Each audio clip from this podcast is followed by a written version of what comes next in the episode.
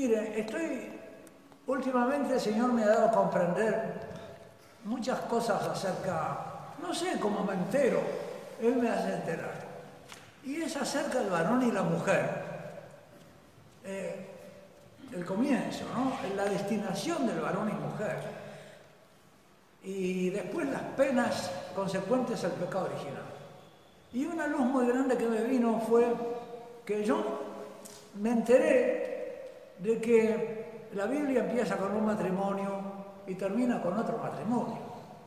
Me enteré de eso leyendo en el Catecismo de la Iglesia Católica el número 1602, donde dice precisamente es el, número segundo del capítulo dedicado al sacramento del matrimonio. Y dice eso. Toda la Sagrada Escritura narra y, y dice que el mundo este, la tierra, todo eso es un misterio esponsal, que empieza con un matrimonio, la primera pareja humana, del ser humano que consta de dos, varón y mujer, son el ser humano al principio que van a ser los padres del ser humano a lo largo de la humanidad. Y, y que la boda jodida dura siete días. Uniendo esas dos cosas, yo digo, ah, el relato del Génesis es el relato una boda, pero dice el catecismo, pero es lógico porque son siete días. Y en el Apocalipsis hay siete iglesias, que significan como siete etapas de la iglesia o siete días de la preparación. Porque el primer matrimonio es el varón y la mujer, el ser humano. Pero el último es el casamiento del Cordero con la iglesia, que se ha ido realizando a lo largo de la historia, porque no es que se va a realizar allá. Y por lo tanto, que el verbo se humana para que la humanidad vuelva a divinizarse, se divinice, porque al principio fue creada divina ya con esa intención. Dice la, filosofía escolástica, eh, digamos recogiendo pensamientos de Aristóteles, que lo, lo primero en la intención es lo último en la ejecución. Así que lo primero que Dios tiene al comenzar la obra de los siete días primeros es la boda final. Eso es lo primero en intención. Dios apunta a establecer una alianza de amor entre, eh, entre él y la humanidad. A eso apunta. Y entonces el, primer capítulo de Génesis no es tanto, no tiene tanto un valor filosófico desde el punto de vista, como muchos dicen, ¿no? del paso de la nada al ser, sino que es la intención de Dios. Lo que nos quiere contar el primer capítulo de Génesis es la intención de Dios y que la intención de Dios es una intención de amor. La obra de Dios tiene esta finalidad, del amor y de la, nos dice, hagamos al ser humano a nuestra imagen y a nuestra semejanza. Esa es la intención. Que sea imagen y semejanza divina. Y entonces uno dice, bueno, si creo al varón, creo a la mujer, ¿y cómo dos van a ser imagen y semejanza de tres? Parece un misterio o una incongruencia. Ustedes recuerdan, ¿no? El Génesis que dice, hagamos al varón, al ser humano, recuerdan ese pasaje de la Escritura. Aquí alguno nunca lo ha leído, pero dice eso. Al sexto día viene se pone de manifiesto para qué toda la preparación de la boda. Ahí son creados en el sexto día, capítulo primero, versículo 26-27, son creados el varón y la mujer, son, eh, es bendecida la boda, se le hace el regalo de ser los gobernantes del mundo, de todo el mundo vivo, ¿verdad? Porque ellos tienen la inteligencia, son también animalitos, pero tienen inteligencia. Y entonces pueden gobernar a los animalitos que no tienen inteligencia. Ellos están para... Dios mueve todas las cosas mediante los ángeles. Se habla de las jerarquías angélicas, no todas tienen una misión. Es decir, que Dios no dirige las cosas, quiere dirigirlas mediante intermediarios. Y este nuevo ser humano que Él nos relata el capítulo primero del Génesis, este nuevo ser que es una mezcla de ángel con animal, está, es como el último escalón en las jerarquías angélicas. En perfección parece que es el último, pero en complejidad parece que es el primero. Porque los ángeles son ángeles, solo ángeles, pero nosotros somos como una mezcla de ángel y de animal. Somos como un ángel injertado en pie de animal. No somos ni animal ni ángel, porque en nosotros lo angélico y lo humano y lo, animal están al modo humano. Tenemos lo instintivo, los animales, pero la capacidad de gobernar la razón. Y además tenemos otra cosa que es el amor. Esos dos ingredientes hacen que este último escalón de las jerarquías angélicas, vamos a decir, que, está, que tiene una misión muy concreta, que es eh, gobernar la, la vida que hay en la tierra. Y si gobiernen las aves del cielo, los peces del mar y los animales que se mueven sobre la tierra. Esa es la, misión que tiene el ser humano. Y empieza por la boda de la primera pareja, que es el varón y la mujer. Hechos dice, ese ser humano está hecho a imagen y semejanza de nosotros, del nosotros divino, que nosotros sabemos que son tres. El Padre, el Hijo y el Espíritu Santo el Padre que todo lo crea, creador del cielo y la tierra, pero que todo lo crea por su palabra, por su verbo, por el Hijo, y que todo lo hace por amor, que es el Espíritu Santo. Así que están ahí. ¿Qué es lo que en la Trinidad son dos? A imagen y semejanza de lo cual Dios puede haber creado al ser humano. El verbo y el Espíritu, porque los dos proceden del Padre. El verbo procede por vía del conocimiento, por generación por el conocimiento. El Padre se conoce y engendra al Hijo. Son nombres que se le dan. El Padre es el origen, el originado es el Hijo. Y por eso se, le dan esos nombres al ser divino. ¿eh? Y, los dos al conocerse se aman. Y eso eternamente. Dios, no hay otro Dios a quien Dios pueda conocer. Si no tiene, si no tiene la perfección, no tiene la relación, a Dios le falta una perfección. No hay otro Dios con quien relacionarse. Y digamos, con nosotros se puede relacionar de una manera limitada. ¿eh? Con las criaturas, con los ángeles, es una relación limitada. Darse, conocerse plenamente y amarse plenamente, y el amar implica el darse, ¿Quién puede recibir a Dios por amor? Sino Dios mismo. Es decir, que el conocimiento de Dios, que no es un, algo, se puede conocer o no, necesariamente se conoce. Y ese conocimiento es tan perfecto que también está en la sustancia divina, una misma sustancia y tres personas. El que conoce, el que es conocido, y eso es una generación divina, misteriosa. Y los dos que se aman, que eso también es personal. Santo, santo, santo, cantan los ángeles en Isaías. ¿Por qué tres? Entonces, estos dos son, parece lógico, examinando cuáles son las tareas que realiza el Hijo o el Verbo, y examinando cuáles son las cosas que hace eh, el Espíritu Santo, que en hebreo es Ruach y, está en género femenino, uno dice, ah, pero el verbo se corresponde por lo que yo veo con el varón y el Espíritu Santo se corresponde por lo que yo veo con la mujer. Entonces, el varón es creado a, imagen y mayor semejanza del verbo y la mujer es creada a imagen y mayor semejanza del Espíritu Santo.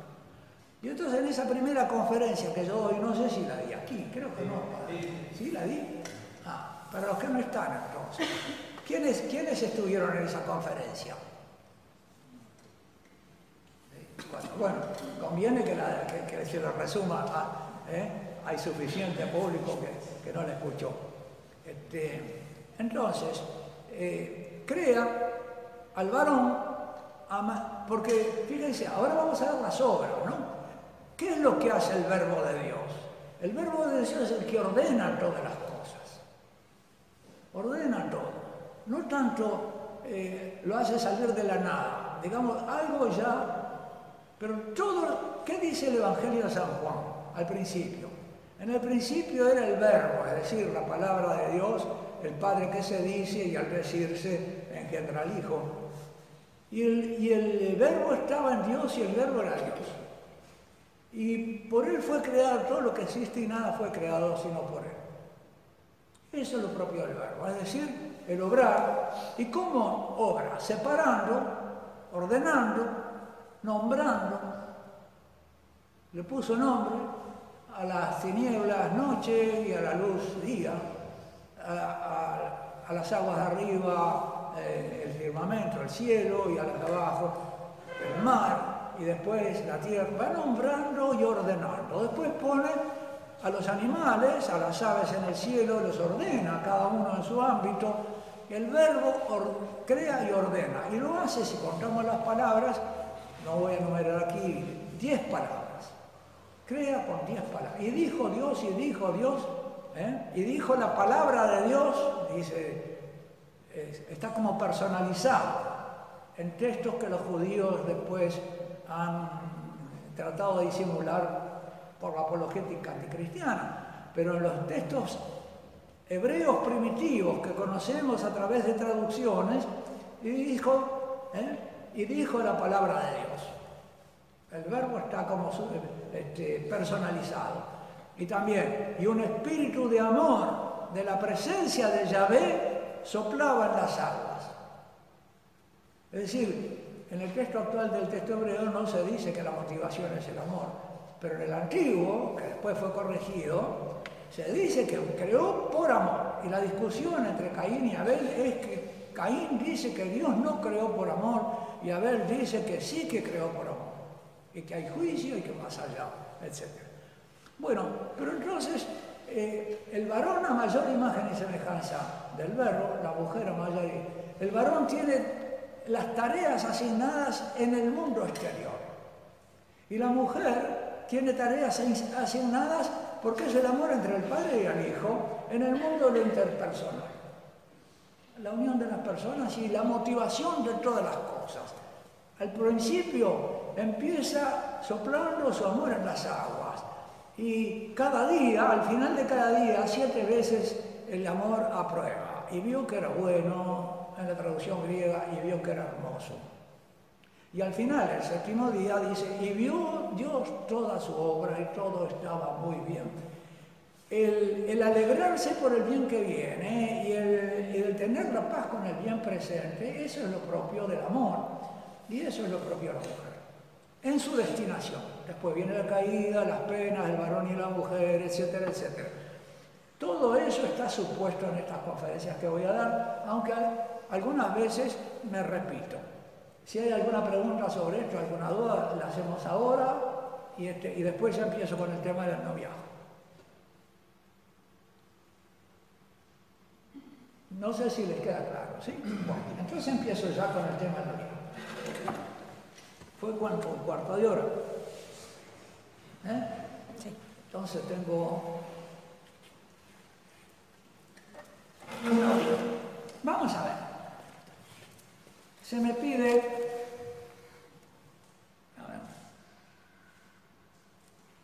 introducción a la tesis, se me pide que hable sobre el noviazgo como cimiento de la amistad matrimonial. Eso me pidieron los de FASTA, para los formadores que forman jóvenes y entonces andan con, con sus chicos que están en noviazgo. Y entonces yo empiezo con una tesis. Como es de recibo en escolástica, comienzo mi exposición postulando una tesis. El enamoramiento es un carisma, el noviazgo es una escuela y el matrimonio es un ministerio. Yo aquí agrego el enamoramiento. Porque son de naturaleza diversa. El enamoramiento y el noviazgo.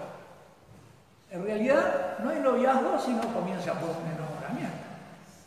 ¿Eh? Y comienza el enamoramiento. Y eso no me lo pedían porque lo, lo ellos en su conciencia, pero yo lo quiero distinguir muy bien porque son de naturaleza diversa. Mi exposición no apuntará a probar ni a demostrar que el enamoramiento es un carisma. A ver si eso viene ahí. Ah, le voy a adelantar el resumen, porque voy a, ir este, explicando ese resumen. Yo, el enamoramiento es un carisma, el noviazgo es una escuela y el matrimonio es un ministerio. Mi posición no apunta a probar la tesis, sino a exponerla, porque uno lo tiene que probar de adversario, a exponerla simplemente y mostrar, mostrar que esto es así. Una primera explicación y mostración del significado de la tesis es que el carisma del enamoramiento es un carisma que dispone al ejercicio del ministerio y cuya memoria lo acompaña durante el ministerio posibilitando vivirlo como misterio divino, es decir, sobrenatural.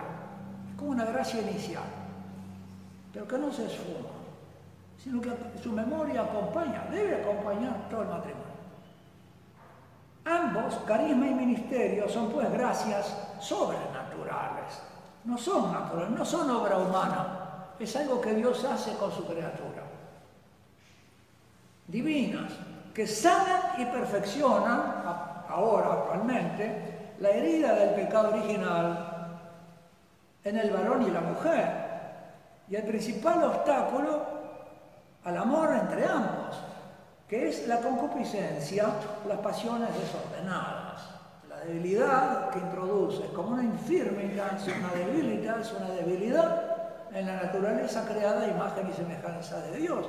Porque imagínense lo que sería ese primer varón que fuera como la foto del, verbo de Dios y aquella primera mujer que fuera como una foto de la rúa, del, Espíritu Santo, del amor.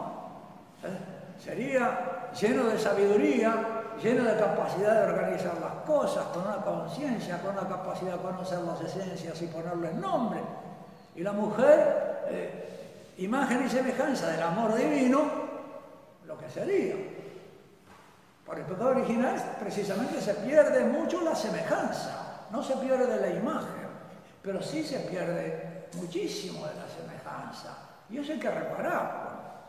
Y Dios se encarga de repararlo, enviando a su Hijo y instituyendo el, ministerio y el misterio del matrimonio. La tesis consta de dos partes o términos que se corresponden con las del tema propuesto. Y divido mi exposición también en dos partes, el enamoramiento y noviazgo y el cimiento de la amistad matrimonial y en la segunda conferencia la amistad esponsal como amistad de caridad. Dos partes en esta conferencia. Esta división se fundamenta además, bueno, esto lo salteo, una experiencia histórica, porque tengo dos libros, uno sobre el buen amor en el noviazgo y otro buen amor en el matrimonio, que son preguntas y respuestas, y que después me di cuenta, ¿por qué dos libros? No solo por razones editoriales, sino por razones de que son dos cosas distintas, enamoramiento eh, y carisma, y matrimonio, ministerio. La naturaleza diversa del enamoramiento y el noviazgo. El noviazgo supone un comienzo que consiste A, en reconocerse, y B, en apegarse dos aspectos de un solo, eh, esto es, sí, dos aspectos de un solo carisma al que llamo enamoramiento. ¿Voy a volver atrás? Sí. Vuelvo atrás. Es conveniente pues comenzar por tratar de ese momento inicial y binario, aquí habitualmente se engloba como bajo un mismo nombre como noviazgo. Ese momento inicial es un carisma. Gracias, Padre. Deme un poquito.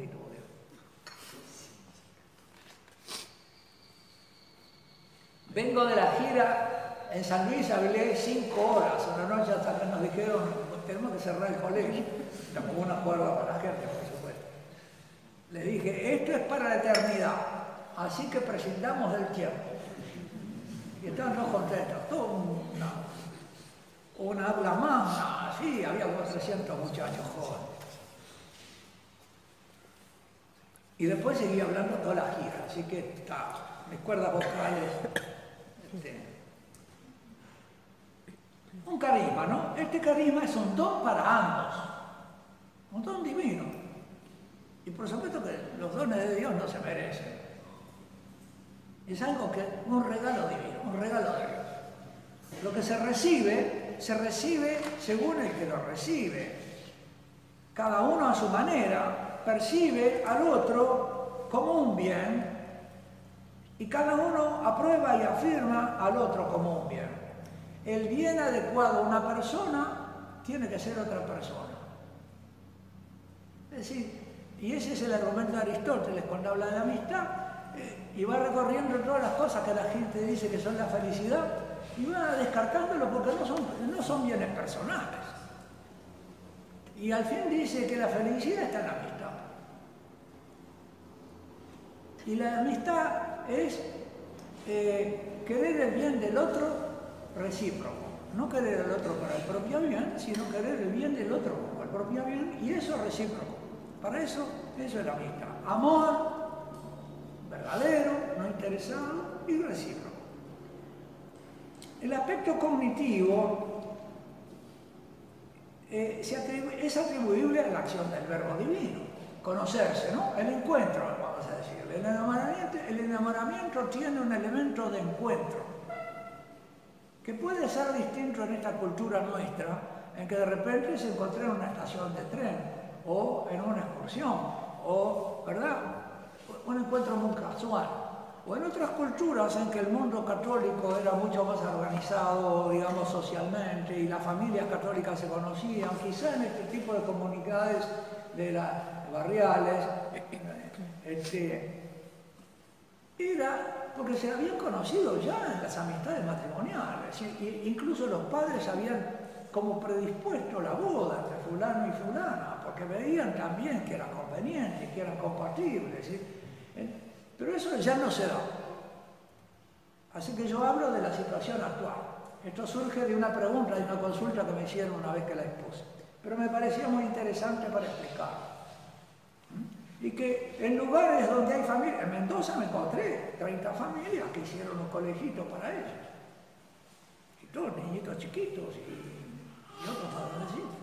Así que esos que se conocen desde niñitos no es extraño que puedan brotar matrimonios allí y que surjan ya amistades espontáneas o que los padres puedan intervenir en la formación de amistades, señalando. Pero no es lo habitual hoy, es lo excepcional. De la conjunción del conocimiento y el amor de la cooperación del Verbo y del Espíritu Santo, y, el amor, perdón, de la cooperación del Verbo y del Espíritu Santo, es una obra de los dos. Emerge lo que llamamos sabiduría ¿Qué es la sabiduría del Padre?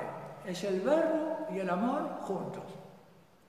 Un conocimiento que ama y un amor que por ser amor eh, ayuda a conocer. Y que en el fondo el verdadero conocimiento solo puede darse eh, animado por el amor. Que si tú no amas, no podés llegar a conocer. Y lo veo, eh, ustedes vieron esas nenitas chiquitas, dos años, tres años, que si viene una persona extraña no se quieren dejar ver. Porque no existe una relación de amor con ellas. Y ella entonces, si no hay una relación de amor, considera todo, todo extraño a la relación de amor como un intruso en su vida, como alguien, hasta como un peligro. Solo puede dejarse ver por, los que la aman. En eso, a pesar de ser tan pequeñitas, tienen un instinto que, humano. Conocimiento y amor en Dios están unidos inseparablemente. Son el conocimiento y el amor del Padre. Y eso se llama sabiduría. Considero por eso el carisma del enamoramiento como un don infuso de sabiduría. Piensen en el enamoramiento ustedes. Eso fue infusión divina de sabiduría. Un don de Dios. de conocimiento amoroso y de amor que permite darse a conocer y conocerse. Conocerse cada uno a sí mismo y entre sí. Porque también en la relación uno se descubre a sí mismo, porque el otro también lo ayuda a descubrirse.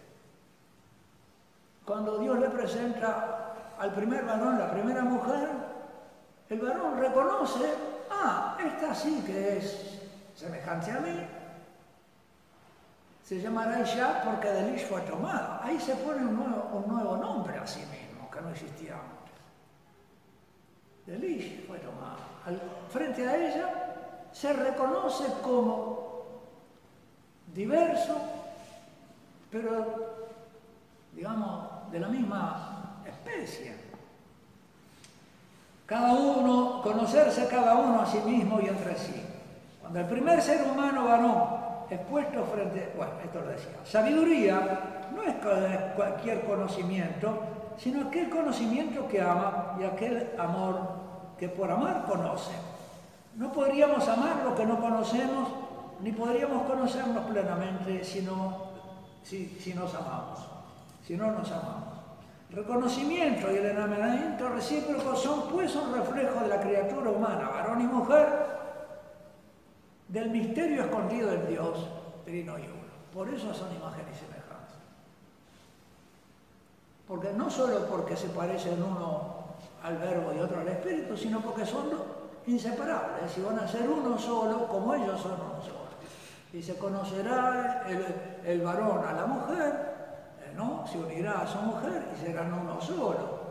Eso es necesario para que haya semejanza con, lo divino. No basta que los dos por separado se asemejen a su arquetipo.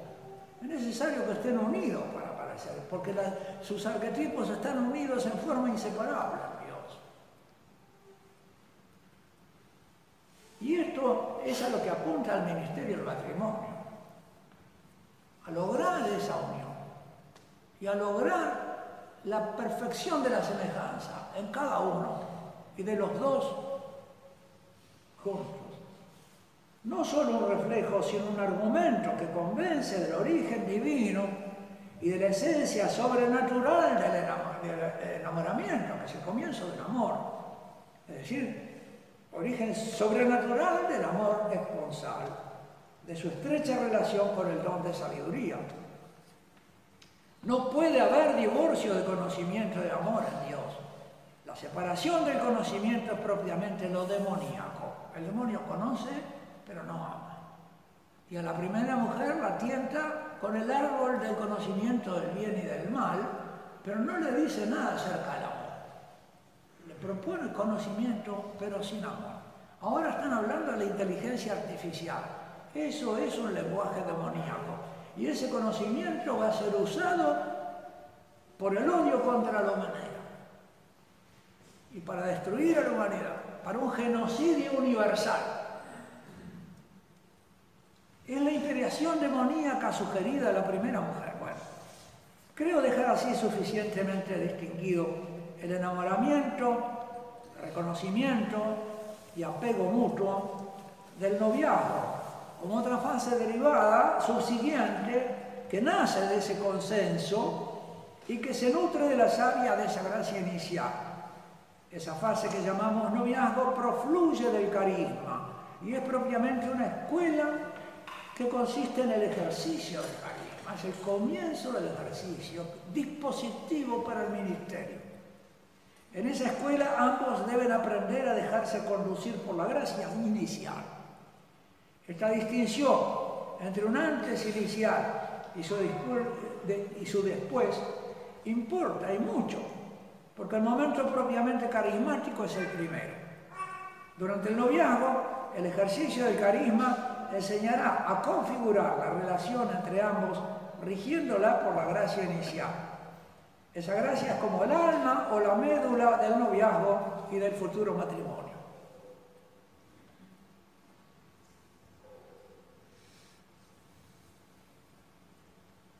Este es entonces el, el resumen que les había dado está complicado.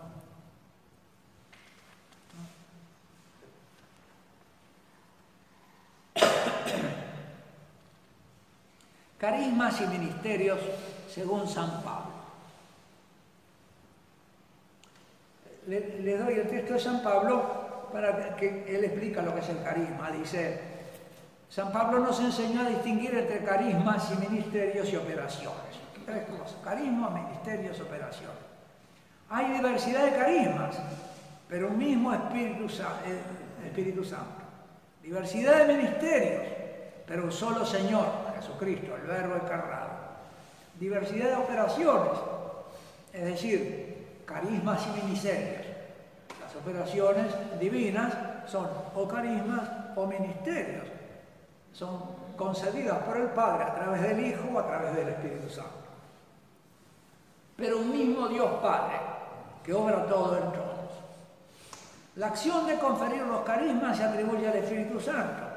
Conferir los ministerios se le atribuye como más conveniente al Verbo encarnado.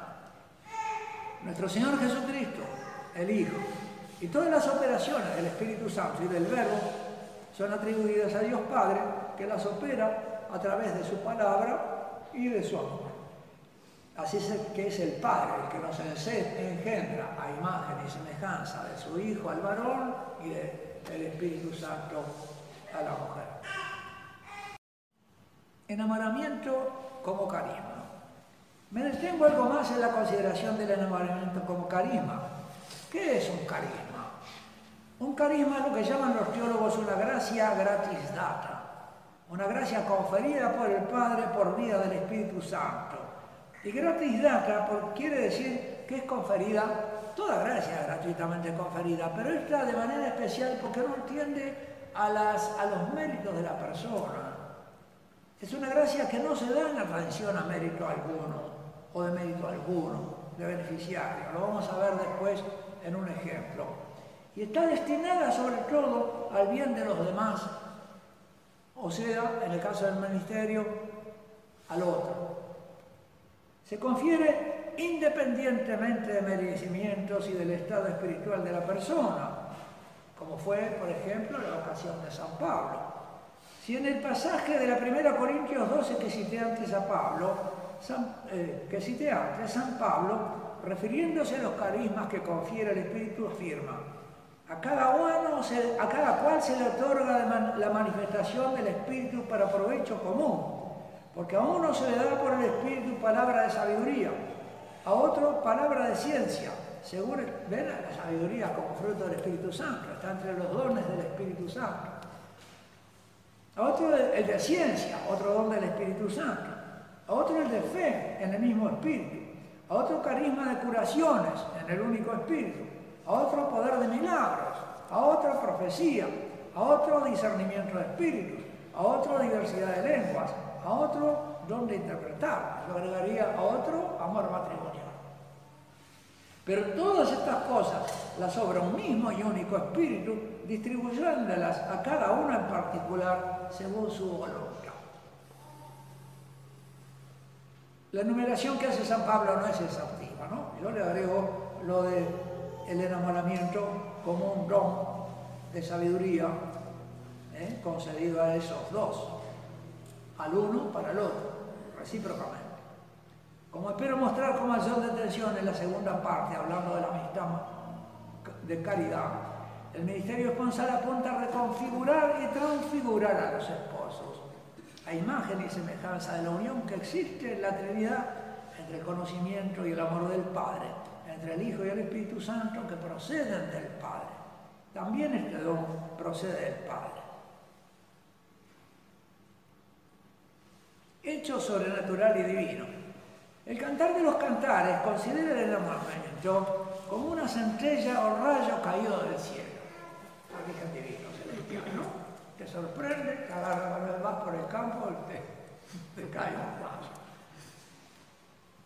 Un fogonazo. El corazón humano, que enciende el corazón humano con un fuego divino sobrenatural. Aunque no se dé cuenta, eso es divino. Es de origen divino un incendio que no podrían extinguir todas las aguas del mar, ni la de todos los ríos. algo que por ser un don divino sería necio y se haría despreciable el mortal que quisiera manejarlo como algo puramente humano y quedarse solamente con lo que le pueden decir de ellos las neurociencias, la etología, la psicología, la autoayuda, la consejería matrimonial, con sus respectivos discursos, mayoritariamente desenchufados de la visión y de la ciencia de la fe. De esto no saben nada. Y si esos son solo tus maestros, no te van a ayudar a lo fundamental. Esta es la sabiduría que te debe guiar en tu matrimonio. Y te puede fortalecer en el ejercicio de tu fe. Y en el ejercicio de llevar tu cruz, porque le da un sentido a la cruz. Y sin el sentido de la cruz, ya no te quiero más. Recordemos el texto sagrado del cantar. Grábame como un sello en tu brazo como un sello en tu corazón. Grábame en tu corazón como un sello. Es un tatuaje en el, corazón, en la voluntad. Tatúame la voluntad contigo.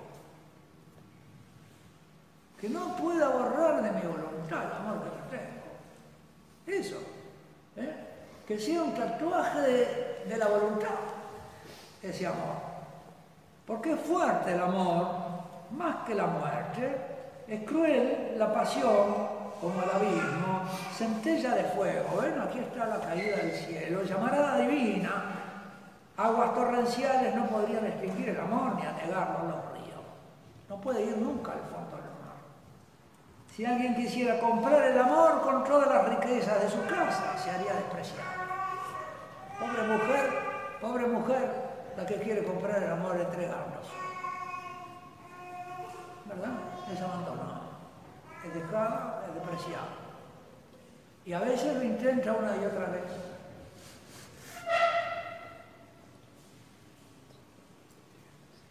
Un ejemplo entre mí.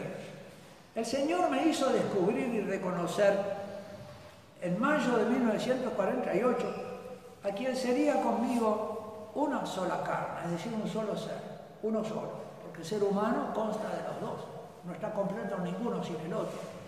A ella le falta su todo y a él le falta una parte. En el estado nuevo del matrimonio, encontré a Celia, mi mujer, egresada como yo de filosofía, en la biblioteca de la facultad, donde hacía poco había comenzado a trabajar. Después de una larga conversación que mantuvimos, me despedí. Aquí está el encuentro entre dos desconocidos en un lugar casual. Bajé por el ascensor, salí a la calle y caminando lentamente sentí una especie de estupor. Mientras me decía a mí mismo, he conocido a mi mujer. Se trató de una suerte de intuición, intuición llena de un temor expectante e inexplicable. Y de una certeza yo no la merecía.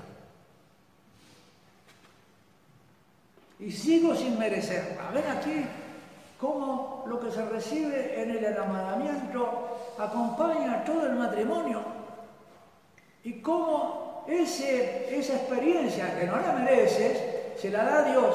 Son dos, personas que viven en gracia. Esto no sucede con el que viven en pecado, ¿verdad? Muy difícilmente, porque puede después Así narra su encuentro con su esposa Celia el doctor Alberto Caturilli en su Dos, una sola carne. Es un libro que él tiene sobre el amor este, y el matrimonio.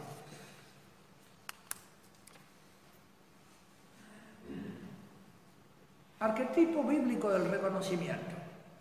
Dios es quien da mujer al varón. Así sucedió al principio y ese hecho tiene vigencia arquetípica, a mi parecer.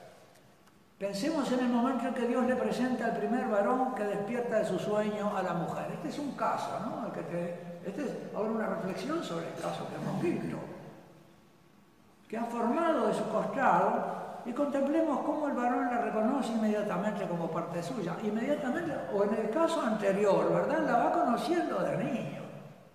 Desde que la trató Y de repente surge entre ambos esa amistad que de ser conocimiento interfamiliar, bueno, se convierte en esponsal. Estaba incompleto sin ella y ahora reconoce que ella es carne de su carne y hueso de sus huesos. Podemos imaginar igualmente la reacción de la mujer recién creada cuando percibe esa mirada del varón sobre sí misma y reconoce que está siendo reconocida y admirada. La mujer es muy, muy sensible al saberse mirada, incluso a veces se da vuelta o le están Los invito a contemplar, y eso yo creo que le viene de, ¿eh? la mujer de antes del pecado.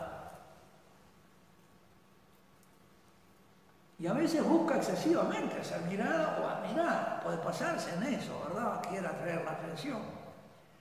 Los invito a contemplar conmigo ese momento arquetípico porque es la causa ejemplar del carisma, del reconocimiento y del apego. Se entrecruzaron en aquel momento inicial arquetípico de la humanidad dos miradas, la del varón como el todo a la parte y la de la mujer como de la parte a su todo. Ella reconoce en la mirada y la admiración del varón a quien la considera como un bien adecuado y perfecto. Esta sí que es carne de mi carne y hueso de mis huesos. Y en la convergencia de ambas miradas se constituyó el ser humano. El Adán bifront. Adán quiere decir ser humano. Traducen mal en la Biblia cuando le ponen al varón el nombre Adán. Tendría que decirle Adán masculino, mientras no existe la mujer. Adán bifronte le, digo yo, que bíblicamente considerado consta de dos en uno. Ellos son constituidos así, a imagen y semejanza de la palabra del Padre, que consta del verbo amoroso y del amor que conoce. En el intercambio de esas dos primeras miradas del que reconoce y de la que se siente reconocida, se da un primer encuentro que es en ambos el carisma que los une imprimiendo en ellos una especie de sello divino. Y esto parece ser un bien tan hereditario como es hereditario el pecado original, porque si se, si se hereda el pecado original, se hereda también la, imagen y la semejanza. Al mismo tiempo, esa llamada vocación recíproca se reduce en uno, es una vocación al, al matrimonio misterio, no ministerio, sino misterio. O sea, imagen y eh, digamos, conformidad con un arquetipo divino. Conformidad, forma común con algo que es divino en el seno de la Trinidad. La desacralización del amor humano. El primer acto de desacralización se nos narra en el relato de la tentación de la primera mujer, cuando la serpiente la persuade de que el fruto del árbol de la vida y del conocimiento era apetecible. Mirá, ponerlo en la, ensalada de fruta, vas a ver qué toque que le da. Eso es reducir lo divino a, a lo natural. Por eso es desacralización. Y por eso cuando se estatuye que el matrimonio es algo puramente civil, como hace Lutero, está haciendo eso. Está, digamos, desacralizando el matrimonio. Algo así pasa con esa desacralización.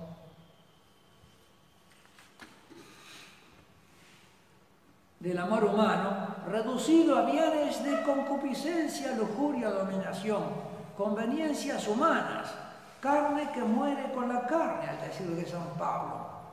O al decir de Adima Santuña, no nos bastaba caer en los pecados, que ahora caemos en las virtudes. Es decir, en las virtudes, de las virtudes nos desplomamos a las morales.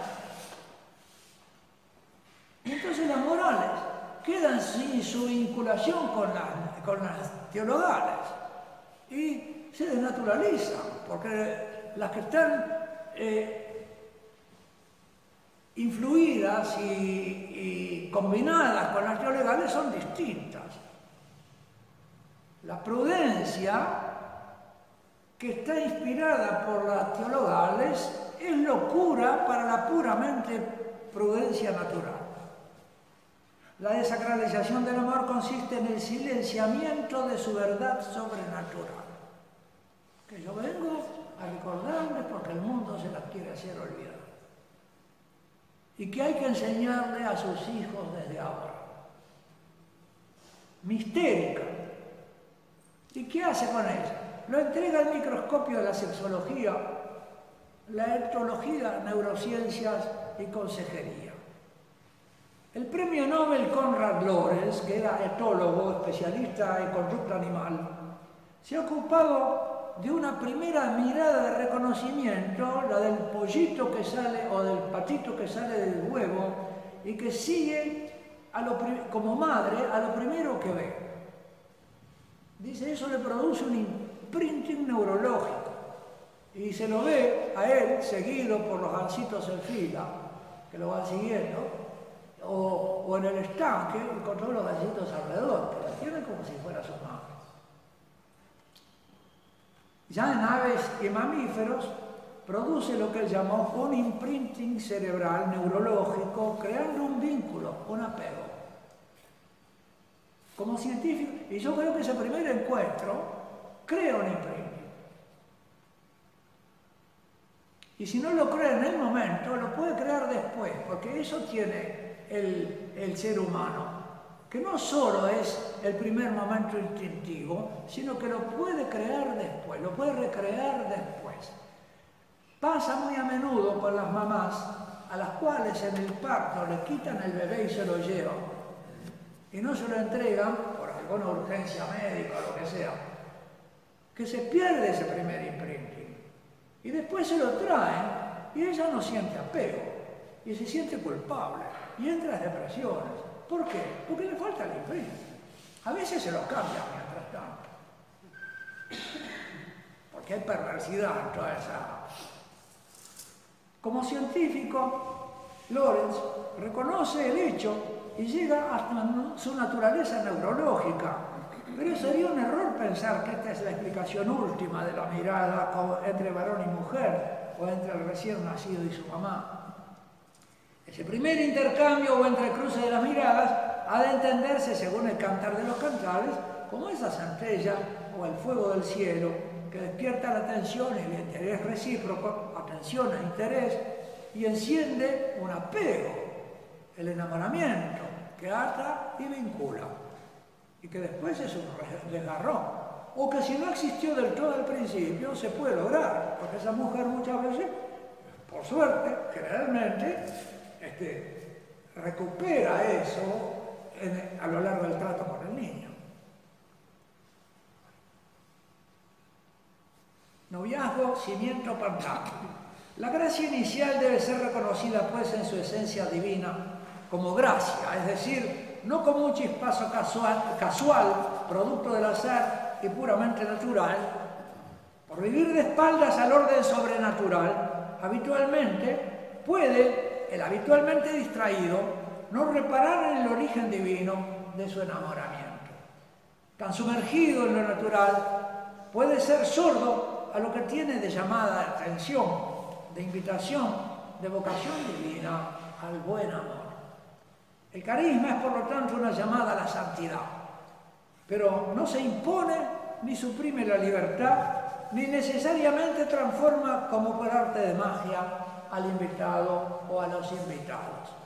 Sansón recibe el carisma de ser juez y salvador de su pueblo, pero su lujuria y su inconversión impiden que cumpla cabalmente con el ministerio del juez al que está llamado. Y eso le pasa muchas veces al varón, que su lujuria hace que habiendo sido llamado a esa mujer pueda ser infiel. Paralelamente, si el novio, y por eso es tan grave el adulterio, porque es un rechazo de la gracia divina. Es un decirle no a lo que Dios te regala. ¿Cómo eso que le regalan un regalo, le, regalan un obsequio, verdad? Y sin abrirlo, lo deja ahí. Paralelamente, si el novio varón no aprende la castidad en el noviazgo, difícilmente podrá cumplir cabalmente con su ministerio de esposo que implica vivir al servicio de la santificación de la esposa. Y si la joven no actúa como maestra de la amistad, puede resultar la corruptora del varón por incitación a la lujuria. Incitación que no por inadvertida por ella es menos perniciosa para él. Yo les recomiendo que eh, si quieren, tienen tiempo, vean en mi blog del buen amor el testimonio de una chica que tiene ahí el seudónimo de Rina. Ponga el blog del buen amor, Rina, le ponen el buscador interno. Y ella es una chica que sí, que por amor, en fin, se entrega al, novio, tiene relaciones y después ve que el novio se va deteriorando, va deteriorando, quiere frenar aquello, remediar aquello y ya no puede. Arruinó todo. El noviazgo es tiempo escolar, tiempo de aprendizaje. Mientras se cursa la carrera de novios, ellos han de ser instruidos y han de tener presente el desorden de las pasiones introducido por la pena del pecado original. En la casa sobre roca, y más pormenorizadamente en el libro ¿Qué le pasó a nuestro amor?, he resumido la sabiduría católica y lo que dicta a los novios, a través de maestros y pastores, eh, la recta razón iluminada por la fe, lo que reclama la prudencia, ilustrada y, digamos, eh, por las virtudes teologales. Porque el noviazgo no asegura nada y puede ser un tiempo demoledor del que solo quedan ruinas de los dos, como en el caso de Rina. Pero no, Rina en realidad, aquí queda arruinado para siempre ese varón. El noviazgo, ella queda triste.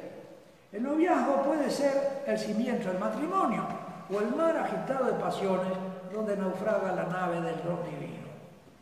San Agustín, que conoció los abismos fangosos de la lujuria, resume en su libro de Nupsis, acerca de las nupcias o de la concupiscencia, sus enseñanzas sobre los dramáticos efectos de las pasiones desordenadas de los cónyuges.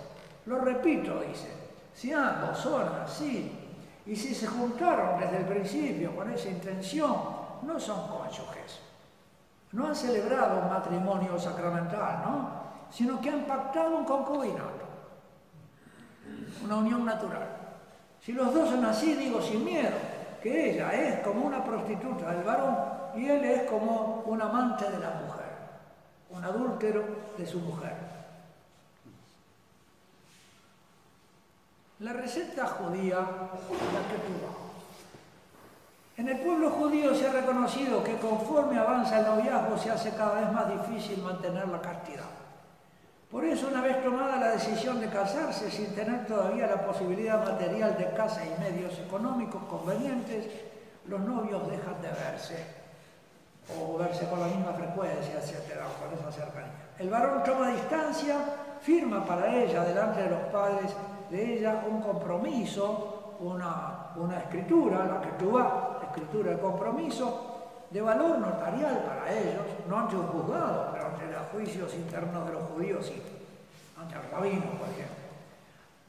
Está garantizando que volverá a buscar a la novia para la boda. La le deja en garantía, respaldando su promesa, una suma importante de dinero, joyas, valores. Ella deja de importunarlo con continuas llamadas de atención y mensajitos. Y él es, porque claro, este, si se va, tiene miedo que se lo roben, etcétera, etcétera, se pone nerviosa, sabiendo que la plata está ahí, va a venir. Porque no puede pagar a otra, otra vez. Así que muchas veces puede, pero tampoco asegura la fidelidad post matrimonial.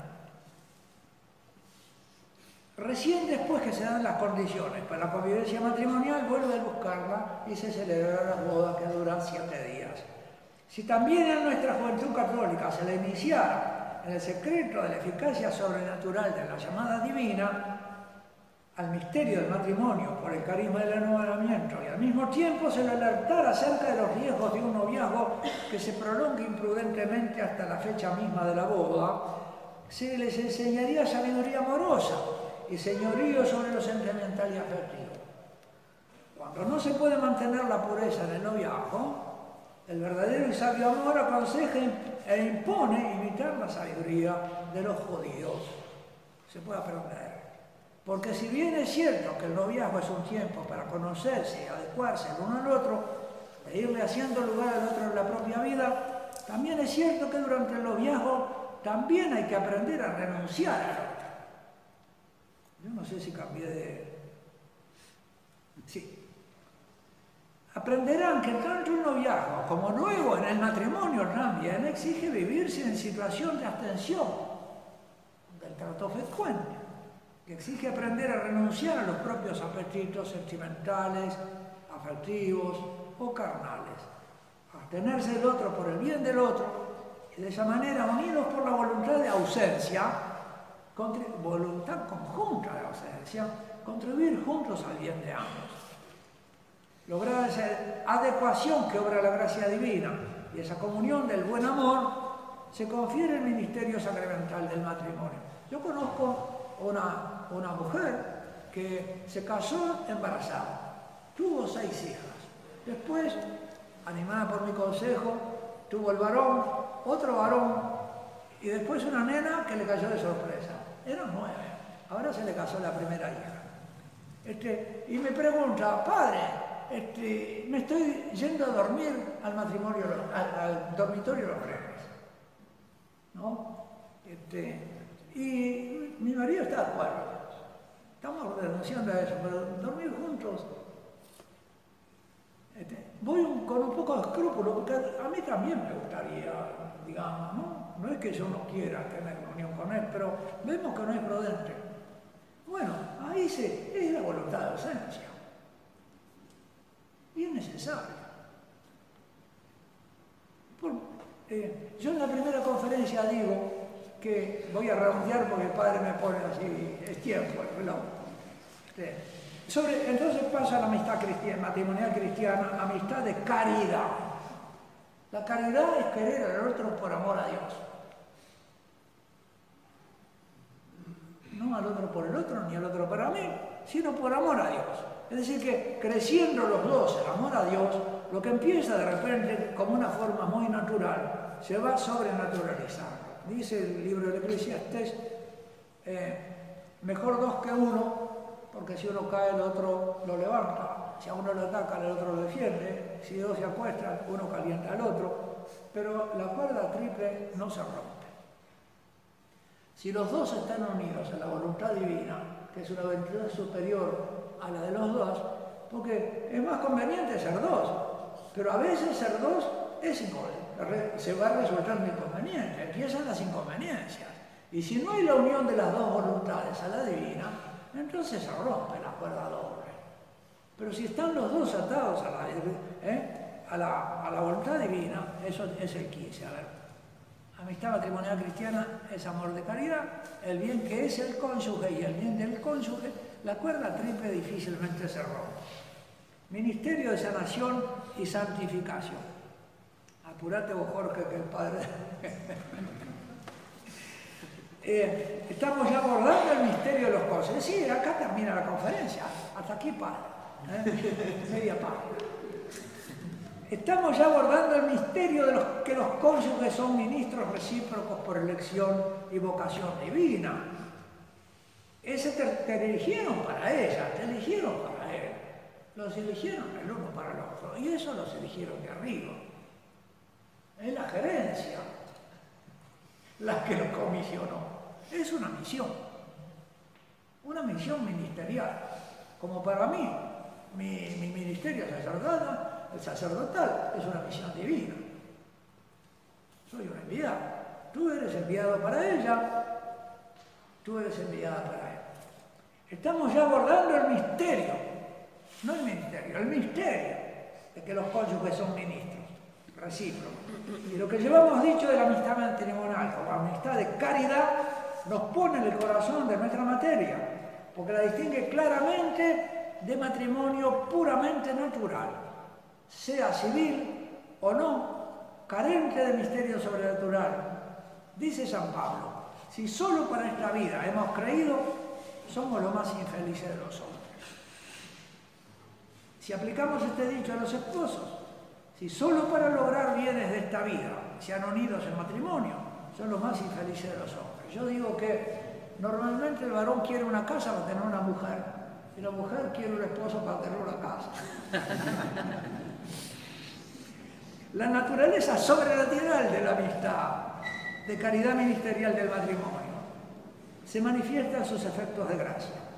Sacrificio es, eh, el sacramento es un sacramento de sanación y de santificación.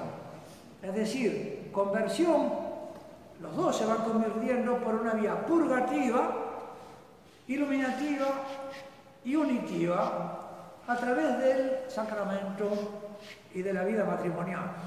He tratado el matrimonio en estos dos aspectos en el libro ¿Qué le pasó a nuestro amor?